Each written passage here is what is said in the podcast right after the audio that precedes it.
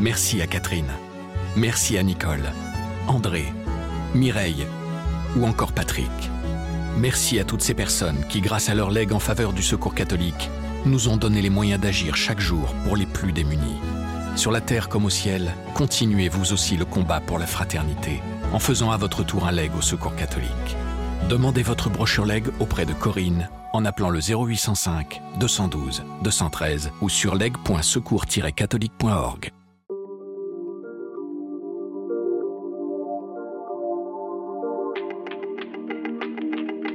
Le goût du risque, je déteste ça. Mais alors vraiment, je déteste ça.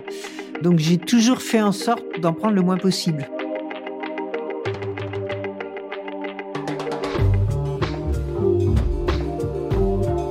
Scientifique, navigatrice hors pair et militante écologiste, Isabelle Autissier a consacré toute sa vie à la mer. Pour elle, quelles que soient les avancées techniques, la superstition n'est jamais loin lorsque l'on navigue. Une façon pour les marins de donner un sens aux caprices des océans, qu'ils ne peuvent maîtriser. En 97, Isabelle Autissier a elle-même expérimenté ce sentiment d'impuissance lors d'une gigantesque tempête qui a coûté la vie à son camarade du vent des globes, Jerry Roof. Je m'appelle Malotresca. Je suis journaliste à La Croix et j'ai rencontré Isabelle Autissier au musée maritime de La Rochelle. Dans ce podcast, des personnalités qui ont fait l'expérience du danger nous confient leurs grands questionnements spirituels. Vous écoutez la troisième saison de Place des religions.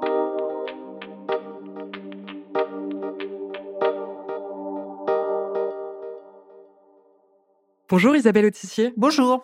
Vous nous avez donné rendez-vous ce matin dans un endroit euh, bien atypique, un endroit qui vous est cher, le musée maritime de La Rochelle, votre port d'attache depuis euh, de si nombreuses années.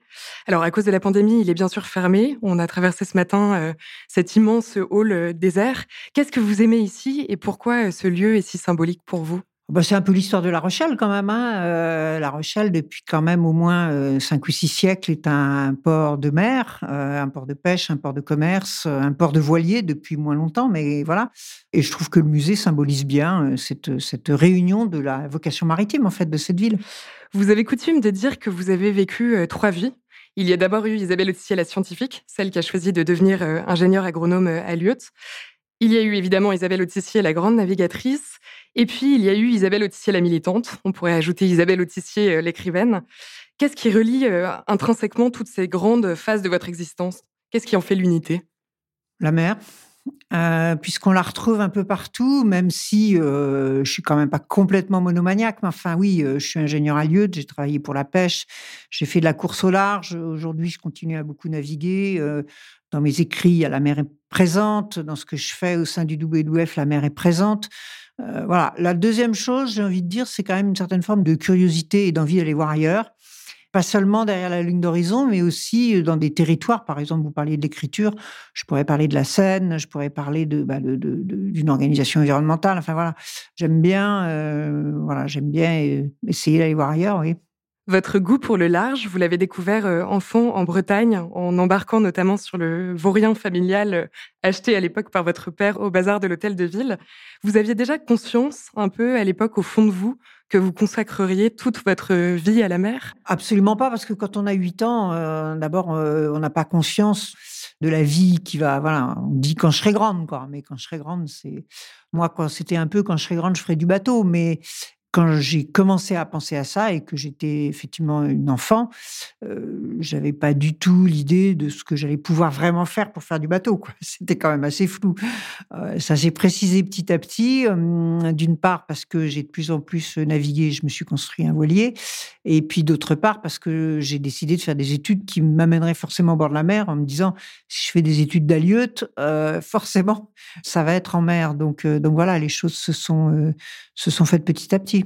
Comment est-ce que vous qualifieriez aujourd'hui votre rapport à la mer? Euh, il est assez global euh, dans le sens où moi j'ai toujours autant un bonheur qui tient de l'émotion, du sensuel, au sens des sens. Ça bouge, ça a une odeur, ça a, voilà, le vent sur la figure, le bruit des vagues. Donc c'est quelque chose qui est toujours très présent pour moi quand je navigue. Et puis il y a une dimension qui s'est construite petit à petit, mais qui est très importante pour moi, c'est la dimension, j'allais dire, intellectuelle.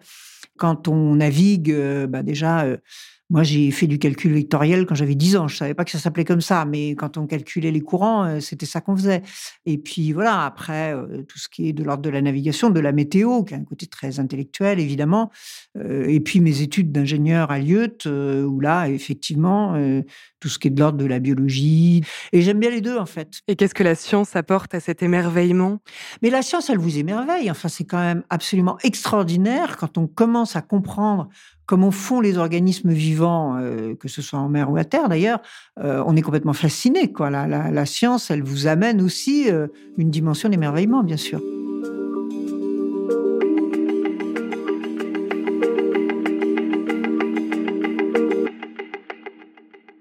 Après quelques jours en mer, vous avez déjà dit avoir expérimenté une forme d'animisme qui n'est pas religieux.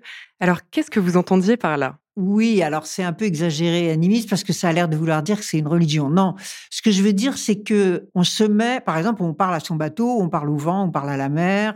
J'attends pas qu'ils me répondent, hein, euh, et j'attends même pas d'ailleurs de signes. Ce que pouvaient faire les animistes, qui pouvaient attendre des signes de différents éléments ou des animaux ou des choses comme ça.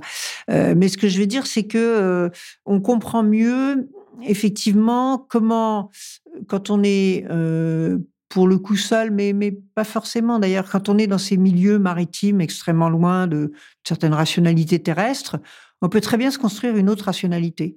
On peut très bien euh, voir des signes partout et interpréter les choses. Et, euh, euh, et c'est même un petit jeu. Et je trouve que je comprends comment ça peut être constructif. Quoi je comprends comment euh, le fait de parler aux nuages, bah, ça peut être un défouloir parce qu'on les engueule, parce que Qu'est-ce que vous leur dites, par exemple? Ah, bah, je leur dis que, je leur demande ce qu'ils foutent là. Euh, je leur dis que c'est vraiment pas le moment. Euh, je leur dis que la rafale, c'est pas le bon moment. C'est pas bien. Enfin voilà.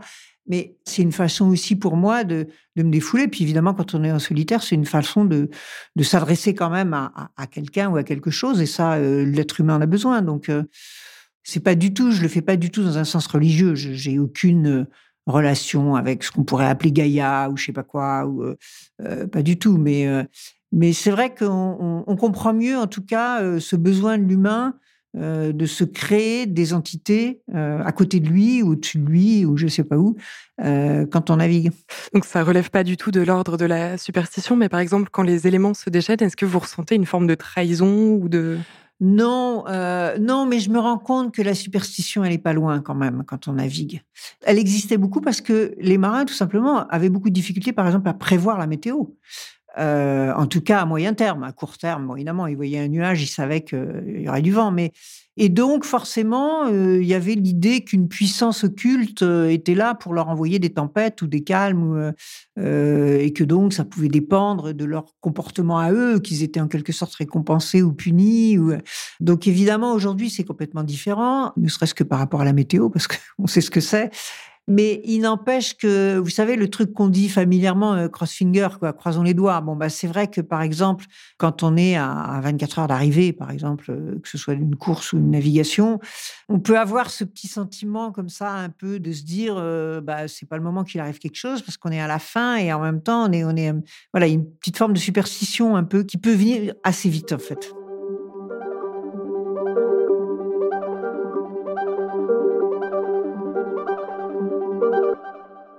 Vous ne vous réclamez pas d'une confession particulière, mais vous avez grandi, je crois, dans une famille de tradition catholique, avec notamment aussi vos grands-parents dans votre grande maison euh, à Saint-Maur-des-Fossés. Est-ce que vous avez gardé quelque chose de ça? Pas grand-chose, je crois, si ce n'est culturellement, euh, parce qu'évidemment, euh, la culture chrétienne a, imprimé euh, et imprime encore notre civilisation, euh, même si on commence à se, ça commence à être plus éloigné. Mais quand même, euh, quand on parle d'art, quand on parle de littérature, quand on parle d'un certain nombre de valeurs, il y en a encore beaucoup qui sont rattachées à cette pensée chrétienne. Donc du coup, c'est vrai que moi, ça m'a aussi donné des clés. Après, j'ai assez vite, euh, bon, comme tous les petits enfants euh, qui sont éduqués avec une certaine, euh, voilà, on leur, explique qu'il y a le bon Dieu, le petit Jésus, tout ça. Moi, j'ai évidemment cru et c'était normal. quand j'ai eu une quinzaine d'années, j'ai commencé à me dire que, que, non, que je ne croyais pas, puisque c'est une croyance. Est-ce que vous avez parfois eu le sentiment de vivre pendant vos traversées quelque chose un peu du ressort de l'expérience mystique ou de la retraite spirituelle, pas forcément au sens religieux? Vous savez, quand on est en course seul sur un bateau, on a du boulot en permanence. Hein. On n'est pas en train de, regarder euh, comme ça euh, les vagues qui passent. Hein. Après, euh, je pense que ce qui est intéressant quand on est en mer, c'est qu'on prend la dimension, et là, pour le coup, ça rejoindrait plutôt mes engagements environnementaux on prend quand même vraiment la dimension du fait qu'on est un grain de poussière sur un grain de poussière. Quand on lève la tête euh, la nuit, il y a des étoiles, puisque ici on les voit plus beaucoup les étoiles, hein, il y a trop de lumière parasite, mais en mer on les voit très bien.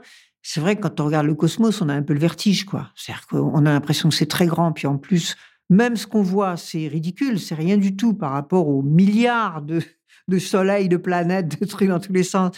Donc, là, quand même, euh, on se dit, waouh, on prend la mesure du rien que nous sommes. Euh, en même temps, on prend aussi la mesure de, euh, si je suis là sur un bateau à voile à un moment donné sur l'océan, c'est quand même que je, je, suis la représentante d'une espèce un peu particulière.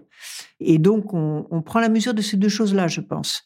C'est plus de cet ordre-là, les réflexions qui me sont venues à l'esprit, et donc sur le fait que il n'y a pas de planète B et euh, on est une espèce qui a acquis un pouvoir tel qu'on a le pouvoir de se détruire ou au contraire de ne pas se détruire. Donc je pense que ça, c'est des choses auxquelles on peut penser quand on est en mer. Donc oui, ça a ouvert de grands questionnements existentiels qui ont rejoint ensuite votre Oui, disons que ça les a renforcés parce que moi, les questions environnementales, je les ai pas découvertes il y a dix ans. Hein. Euh, moi, quand je me suis occupé de la pêche dans le début des années 80, c'était déjà la question. Donc, euh, je suis pas une convertie de la dernière heure, mais mais euh, c'est vrai que la navigation rend tout ça assez pour le coup assez charnel quoi. Donc on peut passer d'un raisonnement scientifique et rationnel à quelque chose d'un peu plus oui, d'un peu plus émotionnel.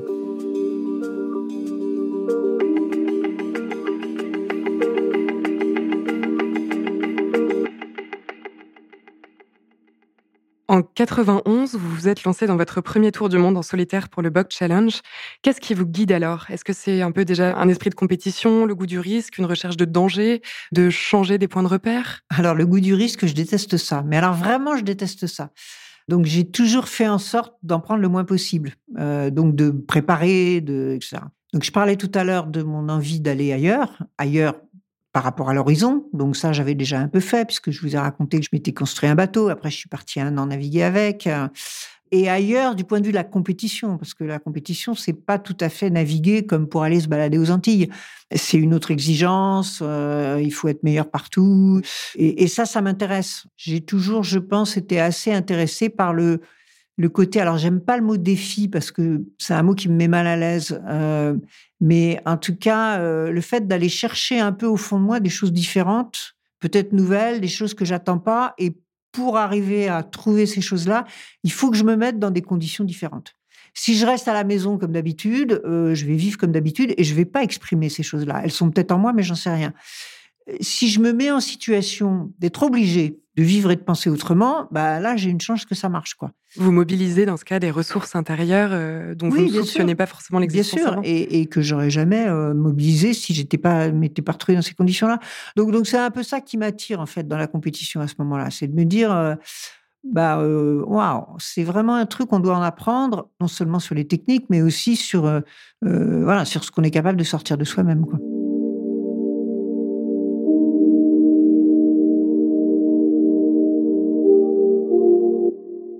Ce danger, vous l'avez expérimenté d'une manière euh, extrêmement violente. Alors on est là le 7 janvier 97, vous êtes en plein milieu du Pacifique, et ce jour-là, une violente tempête va produire des conditions extrêmes, des rafales à plus de 180 km heure, euh, des vagues qui atteignent 30 mètres de haut. Est-ce que vous pourriez nous raconter ce que vous avez alors vécu? D'abord, euh, je m'y attends pas, parce que la météo qu'on reçoit à bord ne prévoit pas ça. Et puis, je vois quand même que ça forcit dangereusement. comme je m'y attends pas, j'ai rien fait pour essayer d'éviter parce que parfois on essaye d'éviter la tempête, enfin ou en tout cas le plus gros de la tempête.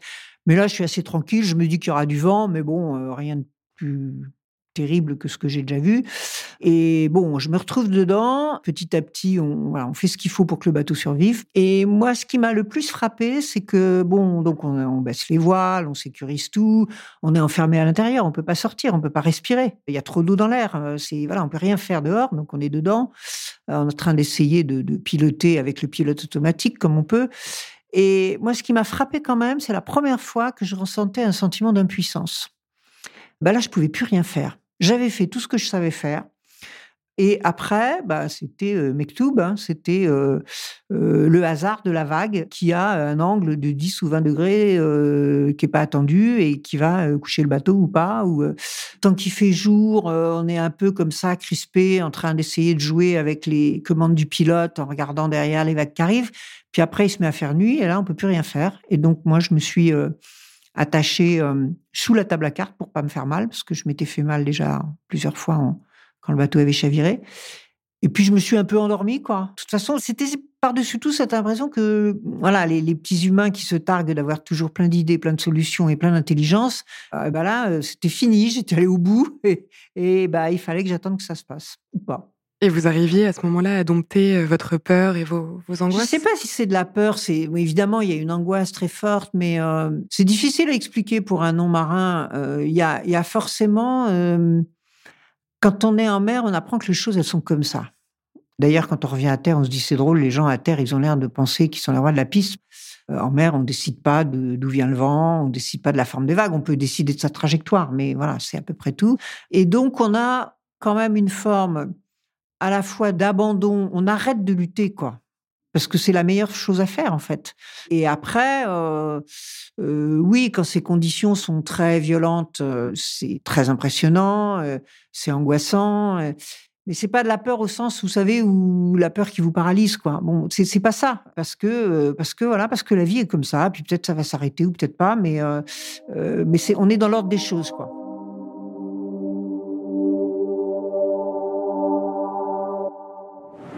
Fax d'Isabelle Autissier, reçu à Paris ce midi. C'est la guerre, mer énorme, Jerry introuvable, je crains chavirage pour Jerry. Jerry Roof le Canadien, deuxième de la course, mais depuis hier soir, sa balise Argos ne répond plus, lui qui traversait une zone délicate, avec une mer démontée et un vent qui souffle à plus de 100 km heure.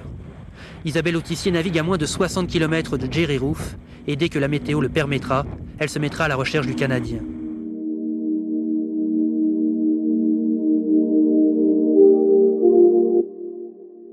En 97, euh, pendant cette énorme tempête, votre euh, confrère canadien euh, Jerry Roof n'a plus donné de signe de vie. À l'époque, vous étiez en lien avec lui.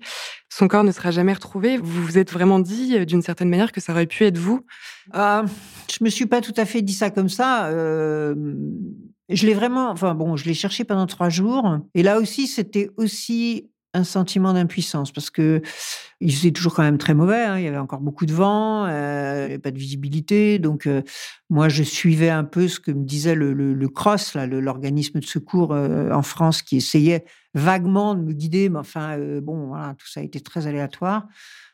Alors, comment dire ça? De toute façon, dans tous ces moments-là, il y a le cerveau émotionnel et il y a le cerveau pragmatique. Et quand c'est la guerre comme ça, le cerveau pragmatique, en tout cas chez moi, il prend le dessus. Euh, les émotions, on verra plus tard. On verra quand je serai à terre et que je pourrai euh, m'adonner à ça. Mais sur le moment, je le cherche. Je me dis intellectuellement que ça aurait pu être moi, puisque moi, j'ai chaviré six fois et le bateau s'est redressé six fois. Donc je pense que son bateau, lui, ne s'est pas redressé euh, parce que je dis la vague n'avait pas la même incidence ou quoi. Mais, mais tout ça est très intellectuel, quoi. C'est après arriver à terre qu'il y aura un travail de deuil parce que euh, euh, voilà parce que c'était un copain, parce que c'était un être humain, parce que je l'ai cherché, parce que euh, voilà pour toutes ces raisons, comme on a à faire le deuil malheureusement les uns et les autres régulièrement dans nos vies. Le moment le plus compliqué peut-être, bon il y a cette recherche qui est compliquée, mais c'est le moment où on vous dit faut arrêter. Et, et là on peut pas le faire on, on le fait pas. Après, on vous redit non mais ça va, maintenant t'arrêtes et voilà. Et, là, là c'est dur ce moment-là. C'est le plus dur, je trouve, parce que parce que ben voilà, on vous dit que c'est fini quoi. On, vous dit tu sers à rien et donc ben, dans la tête, c'est là que le deuil commence en fait. C'est quand on arrête de le chercher.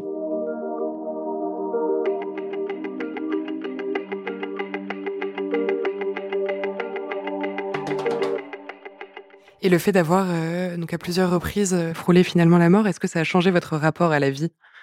C'est pas ça qui a changé mon rapport à la vie. Ce qui a changé mon rapport à la vie, c'est le bonheur. C'est euh, quand je finis mon premier tour du monde et que j'ai rempli le contrat que je devais remplir.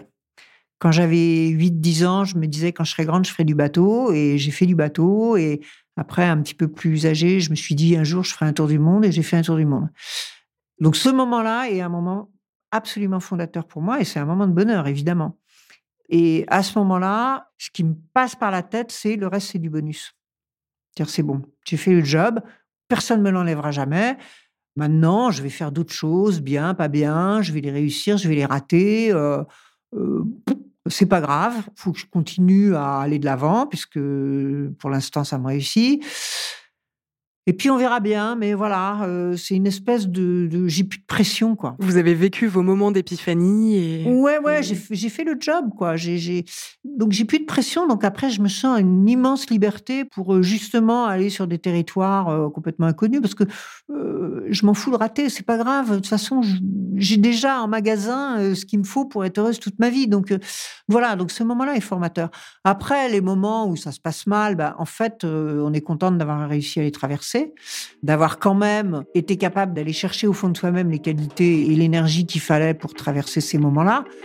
Point barre. Le reste, euh, c'est des histoires qu'on se raconte au bistrot avec les copains, quoi, euh, ou avec la famille. Euh, voilà, quoi, c'est tout.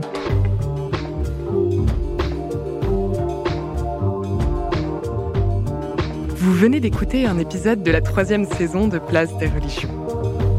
S'il vous a intéressé, n'hésitez pas à le partager et à vous abonner à notre podcast.